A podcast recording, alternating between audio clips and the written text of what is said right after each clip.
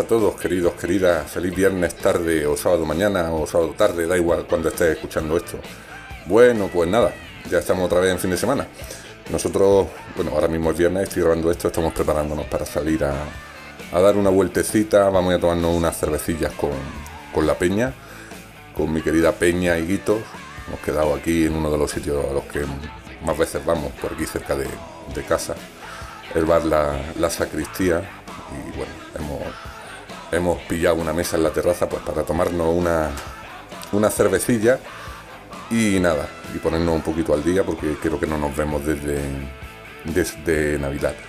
Así que, bueno, va a empezar bien el, fin de por lo menos con, una, con una cervecita.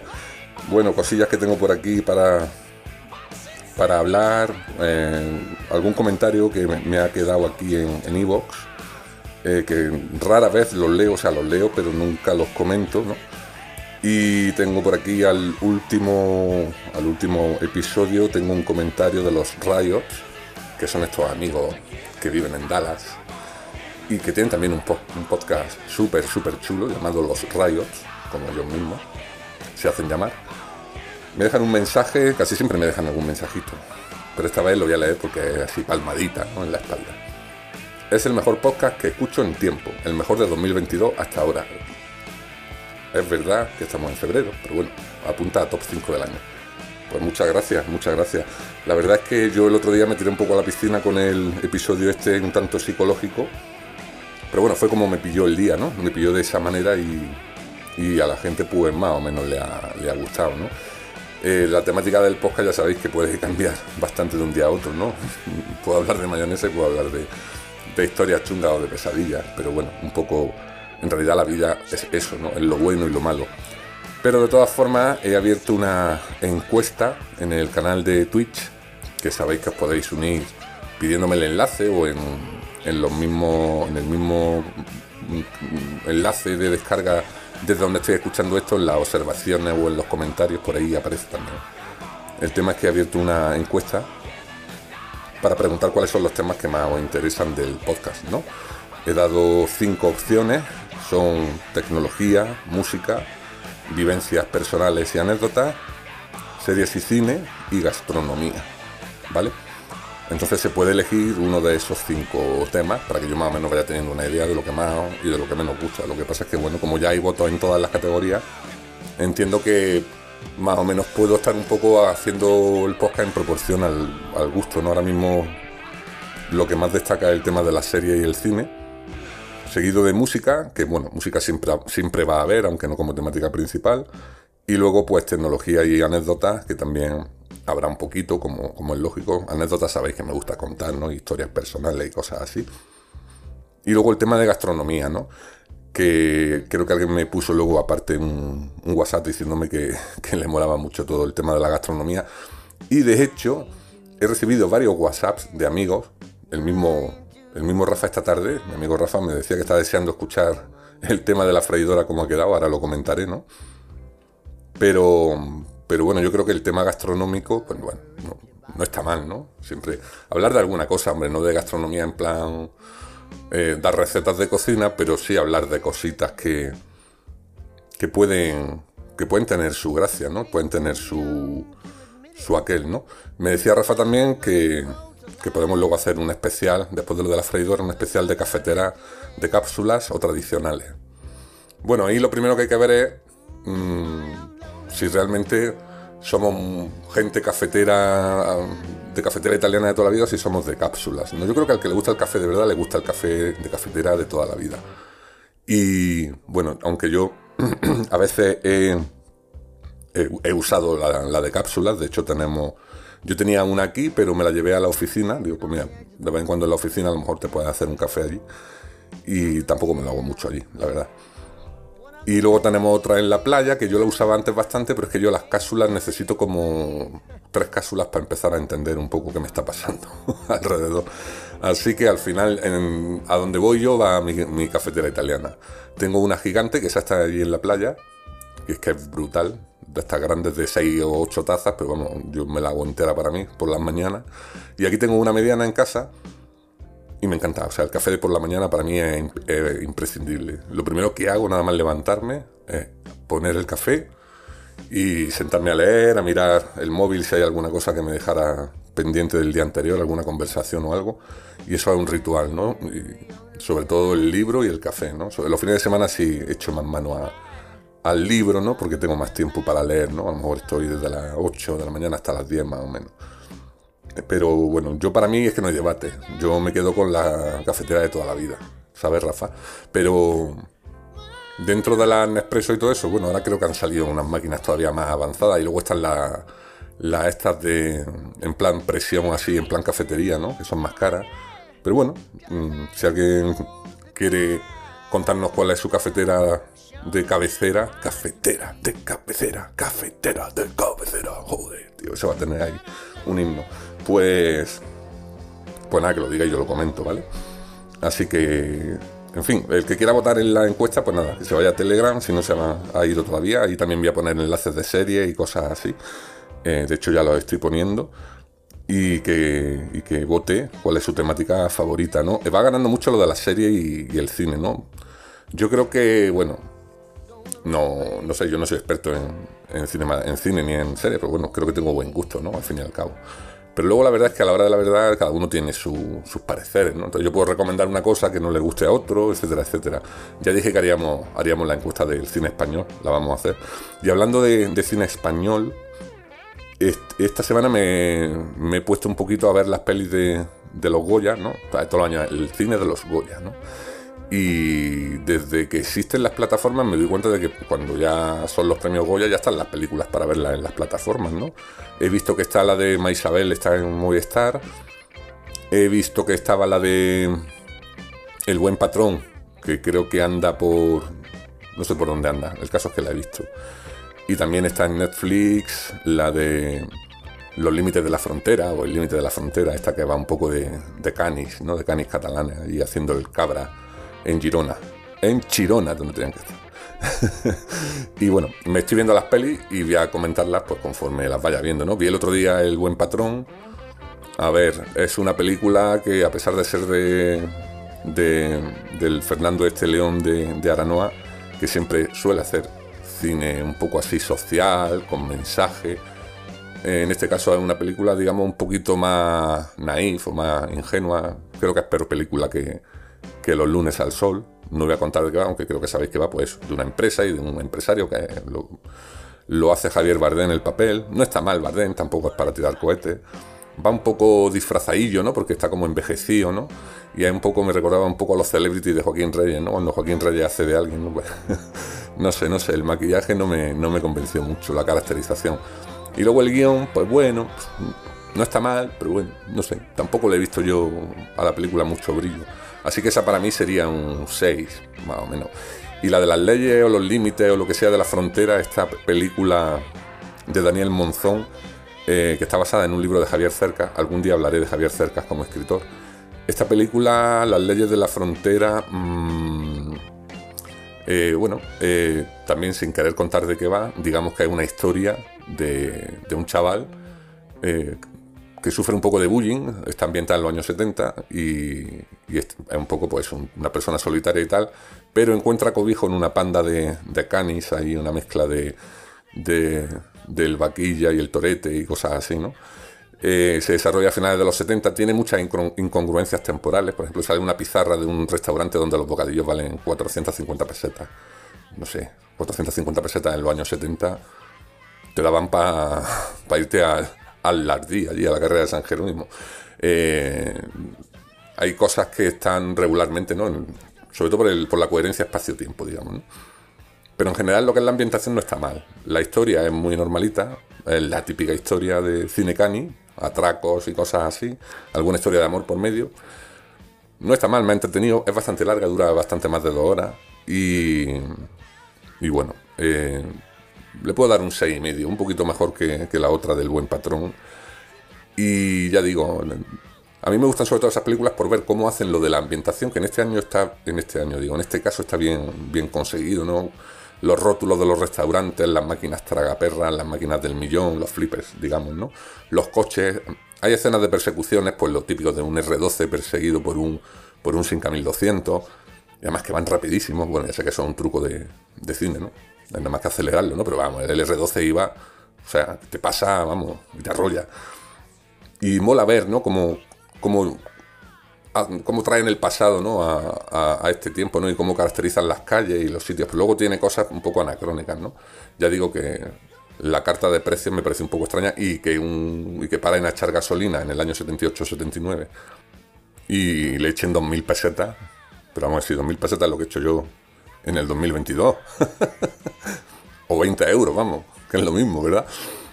Es decir, eh, así me va. Luego ya algún día contaré anécdotas con la gasolina mía, ¿no? Por eso estoy echando de 20 en 20. Sube la gasolina, da igual, yo 8 20 euros. Pero claro, 2.000 pesetas en el año 78, pues yo qué sé, tío, te da para, te da para una flota entera de coches, ¿no? ya te digo, lo de los, los bocata a 400 pesetas, pero si yo en el año 89, cuando vivía en Málaga, me daba mi madre 500 pesetas todos los días para irme al colegio. Y luego, pues, en el colegio salíamos a comer, podíamos ir a. Tenemos al lado la Facultad de Medicina de ahí en Málaga. Y a veces comíamos en la Facultad de Medicina, que creo que eran 350 pesetas lo que costaba comer. Eh, yo lo que hacía con las 500 pesetas es que además nunca se me olvidará era, me iba a un bar del pueblo que teníamos al lado y me pedía un tubo de cerveza, un bocatá, pero como más de media barra, ¿eh?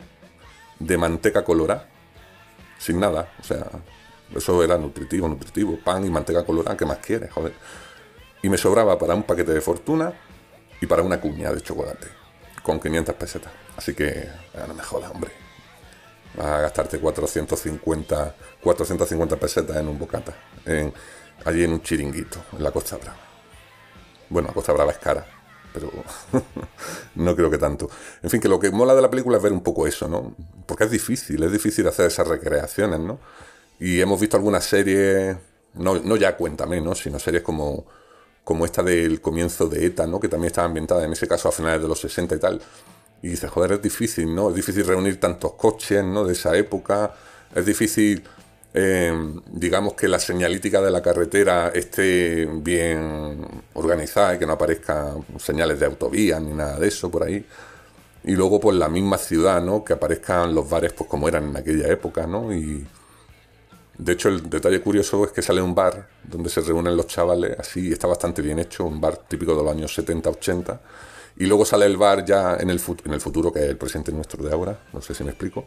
Y es el típico bar ya así más pues como ahora todos los bares, ¿no? A mí cada vez que un bar viejo lo reforman, para mí es como si me dieran una puñalada. O sea, no hay nada que me guste más que ver un bar que conserva el aspecto de, lo que era para mí un bar cuando era pequeño, ¿no? Y me encantan los bares que todavía tienen azulejos eh, amarillos en las paredes y carteles de corridas de toro y, de, fútbol, de banderines, banderines, del Madrid, del Barça y fotos de Johan Cruyff. Bueno, en fin, se me está yendo la pinza. En fin, las leyes de la frontera. No está mal, es entretenida. Tampoco era para arrasar en Logoya, creo que tenía alguna, alguna candidatura. Pero es muy entretenida y hay una historia, pues bueno, que se deja ver. Y, no está mal interpretada, siendo gente joven, no es de esta gente joven que no entiende lo que hablan. Aunque yo, como siempre, me la pongo en español, en castellano, eh, con subtítulos en castellano, para entender lo que hablan, por si acaso. Ya sabéis, los subtítulos yo, del tamaño de Cuenca, muy grande por si acaso. Estoy ya con la vista tal, Así que, bueno, eh, paso al tema freidora.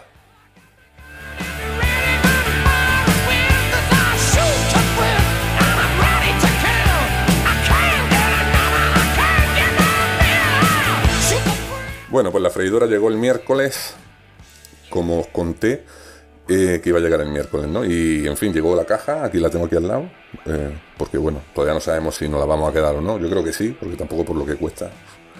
Eh, te hace el apaño, ¿no? Hemos empezado por la más, la más baratita que hemos visto y por una marca a la que le tengo un tanto de recelo, que es Cecotec, ¿no? Porque sé que no es una marca así muy de. para echar cohetes, pero bueno, 36 euros. Esto, pues habrá que probarlo, ¿no? Ya el día que llegó, por la noche ya hicimos ahí unas patatas fritas de bolsa de congeladas, de estas de toda la vida, salieron bien. y luego metimos las alitas de pollo. El problema con las alitas de pollo es que las hace bien, pero tienes que hacerlas en varias tandas, ¿no? eh, porque si las haces todas juntas y se amontonan un poco en el cesto este, pues, pues tienes que estar moviéndolas, echándolas de arriba hacia abajo para que cojan más calor y tal. Entonces hay que hacerlas en varias tandas. El problema es que hicimos nada más que una tanda y tal, y era la hora de cenar y llegó el Gillo, que el Gillo está ya, está hecho un Arvida Sabonis de la vida. Y aquello era, macho, no, no había manos para comerse las alitas. Yo probé un par de ellas, y su madre alguna también. en fin, yo creo que lo que es la capacidad en sí, eh, hay que tener ojo a la hora de elegir la freidora, dependiendo de los que se hay en casa y sobre todo dependiendo un poco del plan de comida. ¿no? Yo la veo para, para, eso, para hacer una guarnición o para hacer un aperitivo, por el típico día que hay fútbol. Pues mira, vamos a meter ahí unas alitas, vamos a meter unos nuggets, ¿no? Y la verdad es que sale bien, ¿eh? Hoy hemos hecho nuggets a la hora de comer y muy bien. Luego se van a, vamos, vamos a probar a hacer cosas un poquito más elaboradas como patatas fritas, pero patatas de verdad, ¿no? Que las, las partiremos en daditos, las echaremos en agua, como siempre, y luego ya las intentaremos hacer ahí, ¿no? Pero lo que es la alita, lo que son los nuggets y lo que es las patatas fritas de congeladas, pues bien. Salen bastante bien y sin aceite. O sea, aceite cero. Bueno, yo a las alitas sí le eché un poquito de aceite la, las dejé un poquito así macerando con un poquito de aceite y sal y pimienta. Pero vamos, que, que bien. Entonces, ¿qué es lo que digo yo? Que bueno, que depende un poco de la cantidad de gente que sea ahí en casa y de lo que queráis comer y de cómo lo tomáis, ¿no? Hay gente que dice que ahí se puede hacer un pollo asado. Yo eso tengo dudas, por lo menos en esta, ¿no? Que ya digo, es pequeñita, ¿no? Tiene una capacidad, o sea, pueden meterle hasta 400 gramos de, de, de producto, de lo que sea, ¿no? Pero claro, si luego se amontona, tienes que tener cuidado de ir moviéndolo y tal, ¿no? Entonces yo lo veo perfecto, por ejemplo, para alguien que viva solo, o por, o por ejemplo para hacer las patatas fritas, pues de una cena, que dice, bueno, vamos a hacer patatas fritas aquí como si no hubiera un mañana, y hacer un par de tandas, en 10 minutos las tiene, en 10, 15 minutos las tiene. Y los nuggets se hacen también en 10 minutos, y salen doraditos, ¿no? Aunque ya te digo, yo a mitad siempre saco y les doy la vuelta, ¿no? En el fondo, pues no deja de ser un horno de aire pequeñito, ¿no? Más que una freidora. El concepto freidora es un poco. Um, no sé, para mí freír es freír con buen aceite en una buena sartén, ¿no? Que claro, unas patatas fritas, bien fritas en un buen aceite, eso, eso no lo va a hacer nunca. La tecnología no va a llegar a eso. Tengo serias dudas de que lo consiga. Pero de momento bien, ¿vale? De momento bien. Esta semana haremos alguna cosa más. Y bueno, la freidora en sí, ya digo, es una marca un poco chungui, tiene los numeritos estos del tiempo y la potencia, ¿no? Es como un microondas, tiempo y potencia, no tiene más. Pero se le borran, tío. Yo ya lo había leído en Amazon, que, los números apenas, apenas lo tocas. O sea, las dos veces de girar la rueda ya me había llevado un par de números por delante con mis dedos. y hay gente que salía allí en, las opiniones de Amazon que había marcado ya con un rotulador, había marcado los números donde tenía que poner las cosas, ¿no? para más o menos acordarse cuando no se vieran. Pero ya digo, es que son 36 euros. Es que. Que sí, que dice, bueno, es que con 36 euros, pues, ¿qué, qué, vas a hacer con 36 euros? Que al final el concepto nos gusta, nos pillamos la grande. Y esta pues se va para las muñecas. ¿Por qué? Porque en las muñecas yo estoy muchas veces solo y yo puedo llegar una noche y echar ahí media bolsa de patatas, o media bolsa de nuggets, o de croqueta, o de fingers, de queso, o de lo que sea, o de estos de pollo, ¿no? De, digo, de merluza, las varitas de merluza, pues la echa ahí y bueno, que no es que sean los ultracongelados, no es que sean lo más sano del mundo, pero bueno.